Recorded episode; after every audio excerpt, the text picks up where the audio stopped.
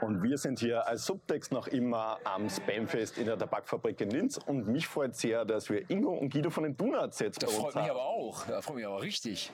Wie wir gerade wieder festgestellt haben, das dritte Mal, dass ich die Ehre habe. Total krass, wirklich. Also ja, schön, dich wiederzusehen. Ja, mich freut es auch, euch wiederzusehen. Vor allem nach dieser langen Corona-Zeit. Ihr habt gerade einen fulminanten Gig hier unten abgeliefert. Dankeschön. Fulminant, das sagt man viel zu selten, ne? Das ist ein fulminantes Bier, was ich in der Hand habe. Warte mal. Fulminant. Platziert sich ihr, ihr, Ihre Marketing-Aussage. Total. Also du kannst, du schreibst das Bandinfo für die neue Platte von uns. Danke. Eindeutig. Fulminant. Kommen wir gleich zur neuen Platte. Die kommt am 3. Februar nächsten Jahres erst heraus. Genau. Habt ihr ja schon gesagt, heute ist ein guter Tag, trägt sie den wunderschönen genau. Namen. Übrigens gleich vorweg wunderschöne Vinylfarben. Oder? Also die Lilane habe ich mir schon vorbestellt. So, die ist, vielen Dank, danke die ist dafür. wunderschön. Ähm, wie ist das Album jetzt so vor allem in Anbetracht dessen, wie ihr schon auf der Bühne gesagt habt, so zweieinhalb Jahre schwierig Kontakt zu halten, wahrscheinlich auch schwierig im Proberaum zusammenzufinden. Ja. Könnt ihr uns ein bisschen in den Entstehungsprozess der Platte mit reinbringen und auch, was können wir von der Platte erwarten?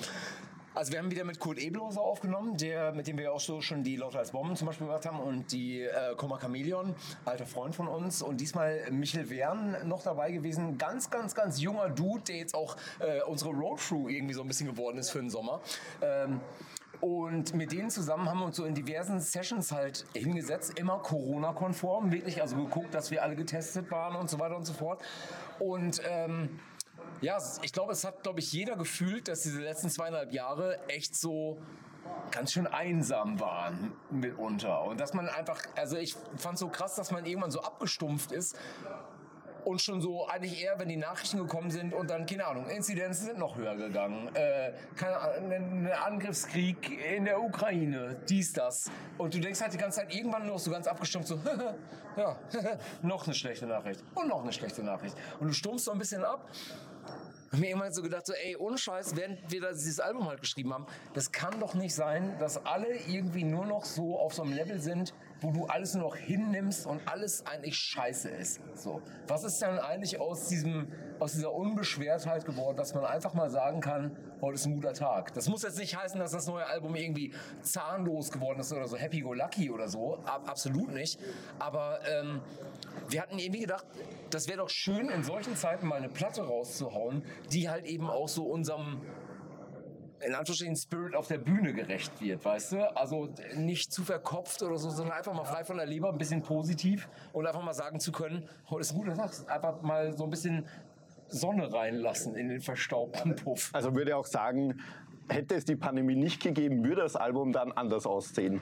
Weiß, war so ein bisschen auch ein Kind der Pandemie, das Album, in der Art, wie es jetzt dann ja, sein wird? Ja, weiß ich nicht. Also man, man, man rennt ja immer so ein bisschen einfach mit dem Bauchgefühl rein. Ich weiß nicht, also man, man lässt sich einfach vom Gefühl steuern. Und, und also ich finde, ich, ich habe ja generell Bock auf positive Musik.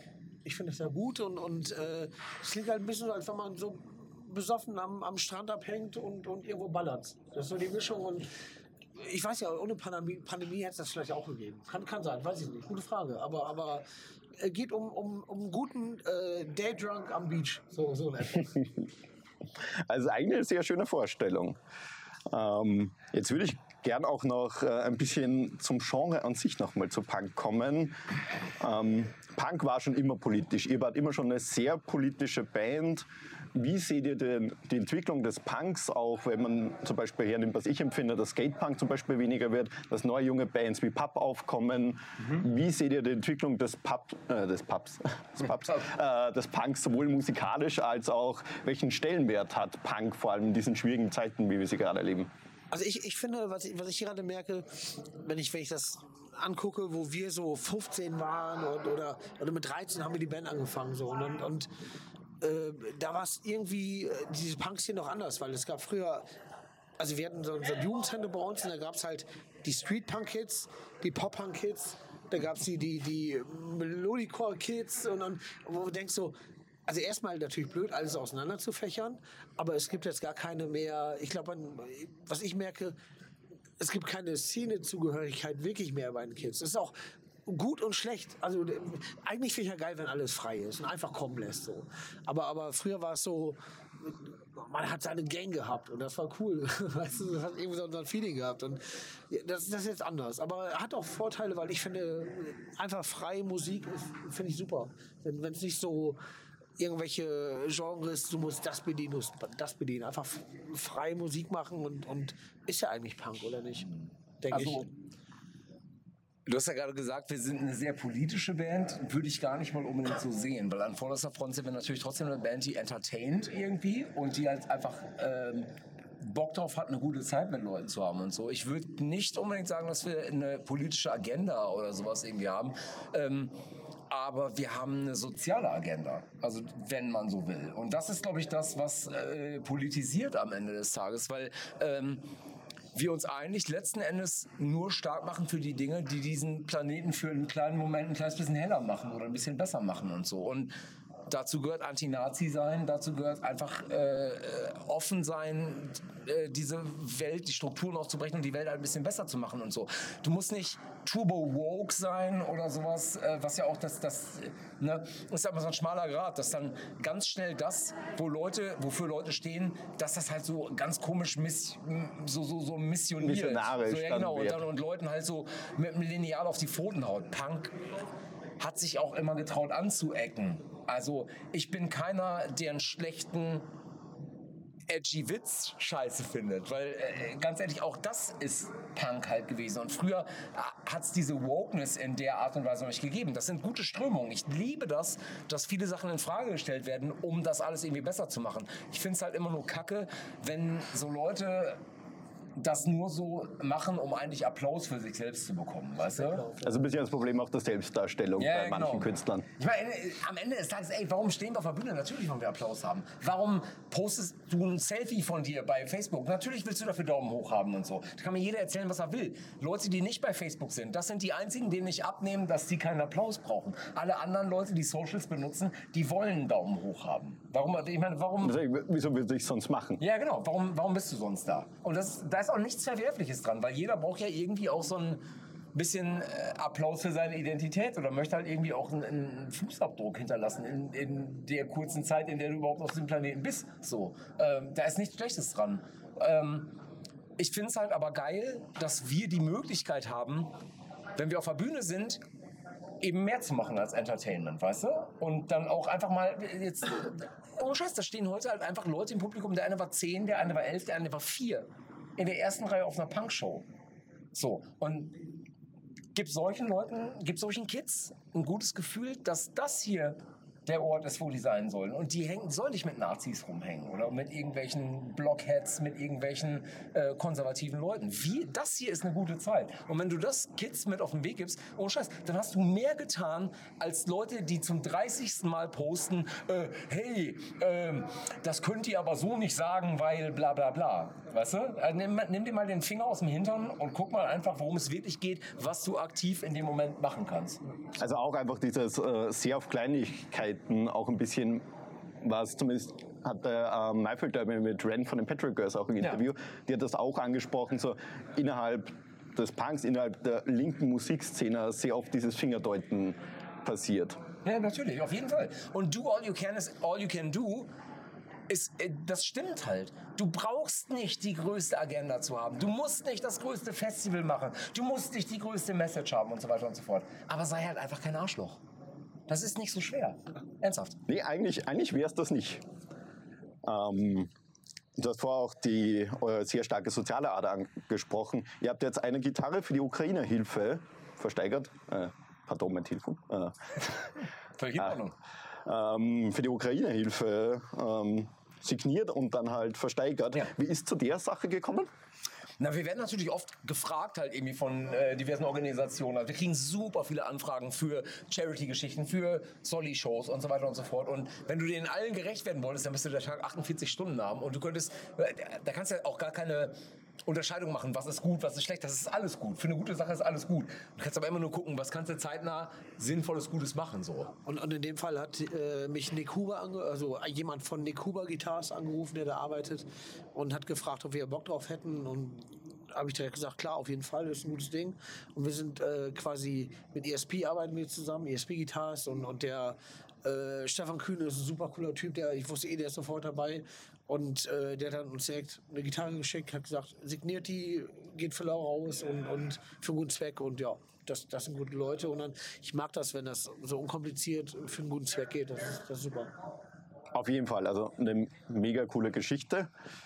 Kommen wir jetzt noch ein bisschen auch wieder zu euren Live-Shows, die ich ja finde sehr legendär sind. Also was für eine unglaubliche Energie ihr schafft, auf die Dankeschön. Bühne zu bringen.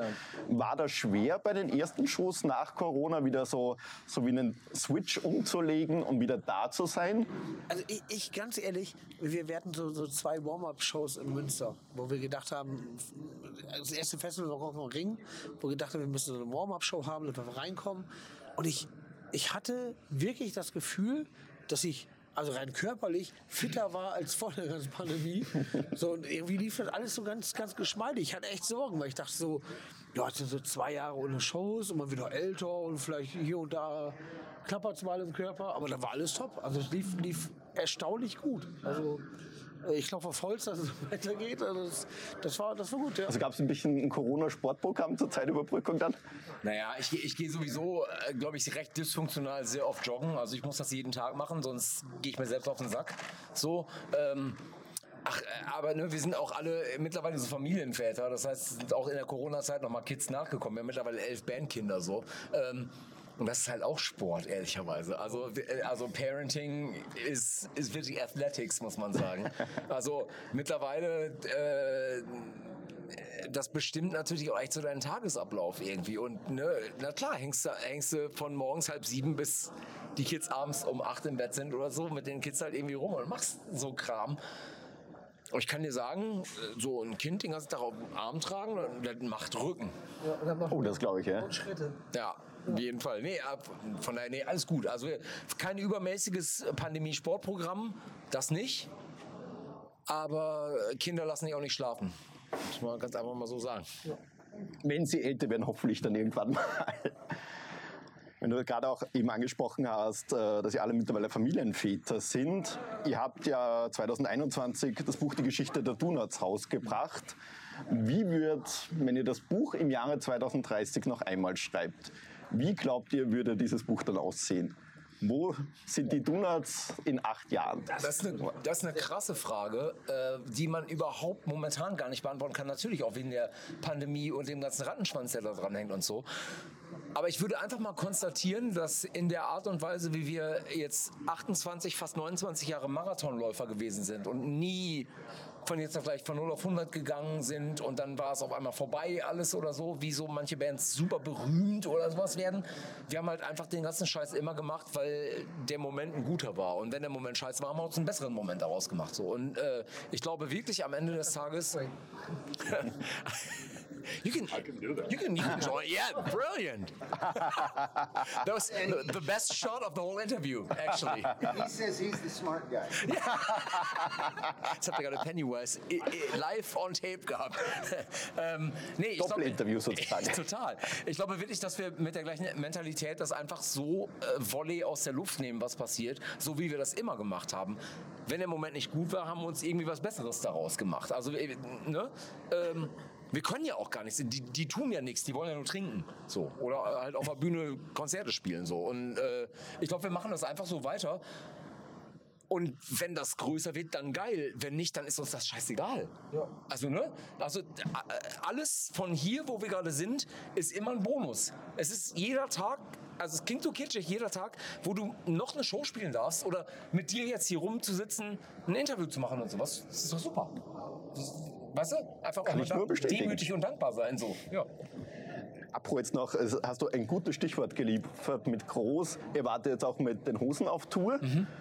Das war eine Riesenkonzerte. Ich so auf Instagram gesehen habe, das waren ja Massen. Wie ist denn, also ihr kennt euch natürlich schon lange, eine lange Bandfreundschaft, die schon besteht. Wie ist es trotzdem jetzt wieder zustande gekommen? Ich gesagt habe, ihr macht da gemeinsam wieder was? Beziehungsweise, Die Hosen sind halt gute Gastgeber, muss man wirklich sagen. Also wir sind echt befreundet seit über 20 Jahren oder sowas. Mit den Ärzten genau das Gleiche. Wir springen ja zwischen Ärzte und hin, hin und her, was ja der totale Brainfuck eigentlich ist. Ich meine, ich mein, was für ein Geschenk. Also Ja. für es gehen, es gehen wieder die Festivals und Shows los und dann auf einmal sagen Hosen und Ärzte, wollt ihr mitkommen? Also, was für ein Geschenk. Ja. Super geil. Also, äh, hätte das dem Team Punker von uns vor 25 Jahren gesagt, wir wären einfach durchgedreht. Tun wir jetzt auch immer noch, aber wir können das nicht so offen zeigen. So, ähm, nein, ich meine, ganz ehrlich, das ist halt für uns das absolut gemachte Nest. Wir dürfen Stadien spielen, voll Leuten, die tendenziell unsere Musik gut finden können und so. Ähm, die Hosen und die Ärzte gleichermaßen rollen den roten Teppich aus, sind super Leute, ähm, die sich wirklich auch dafür interessieren, wer im Vorprogramm spielt und alles. Das ist eine ganz, ganz große Chance. Das ist ein ganz großes Geschenk.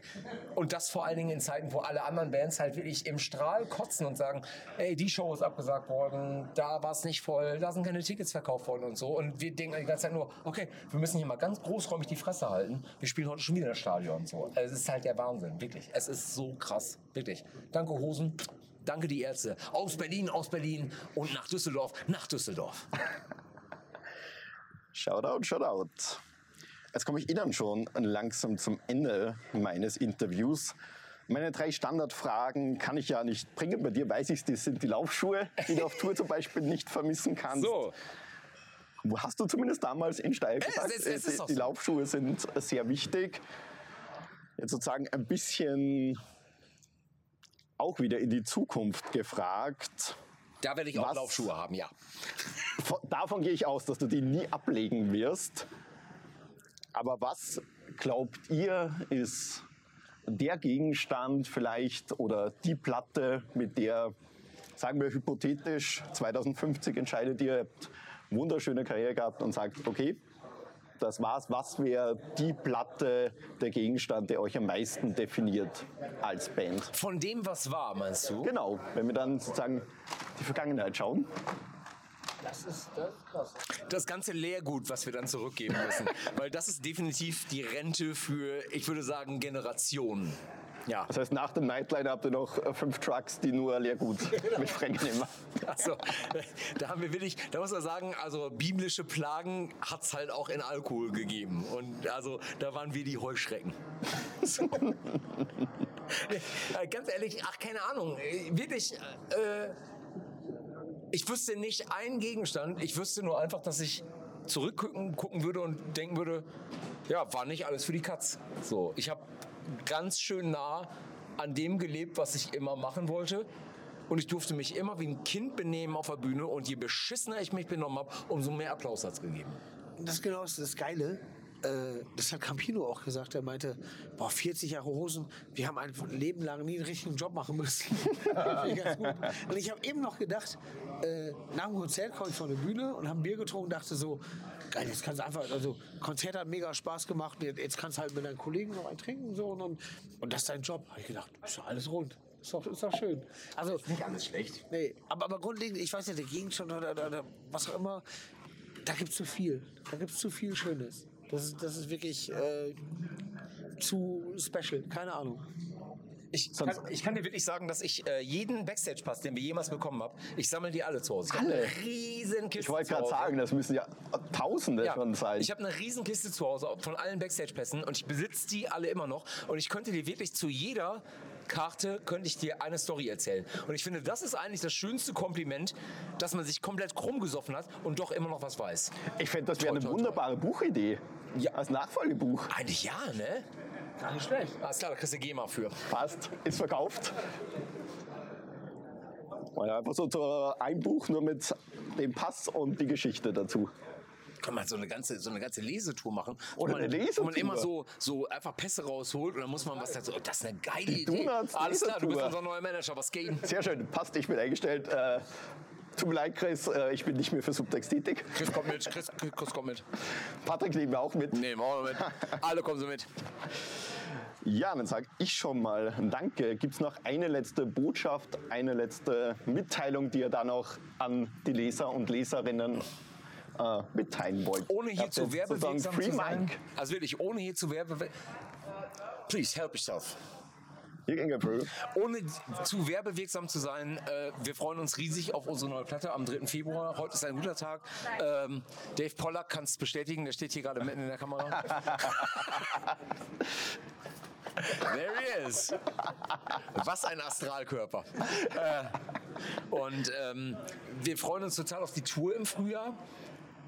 Und ganz ehrlich, ich habe das neulich mal irgendwann so geschrieben und fühle das immer noch so. Ich mache mal einen Autofahrtest mit einer Platte und höre mir die dann nochmal komplett an, wenn die fertig ist und so. Ich, hab, ich war so sauglücklich und so saustolz auf diese neue Platte. Also ich freue mich super hart, wenn die rauskommt.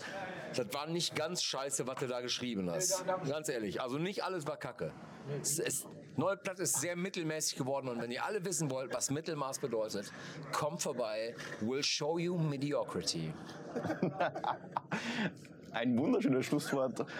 Ingo, Guido, nochmal vielen lieben Dank fürs Zeitnehmen. Danke euch. Ich gehe mal davon aus, ihr seht euch jetzt noch Pennywise an. Wenn wir nehmen jetzt das Mikro hier mit und das steigern wir bei Ebay und dann nehmen wir richtig einen von saufen, richtig einen wegschlucken. Rein in den Schrank, rein in den Kopf mit Taxa, Cola, Crushed Ice und Limette. Das nennt sich kalten Klöben. Dann einen schönen Tag noch. Ciao, ciao. Danke euch.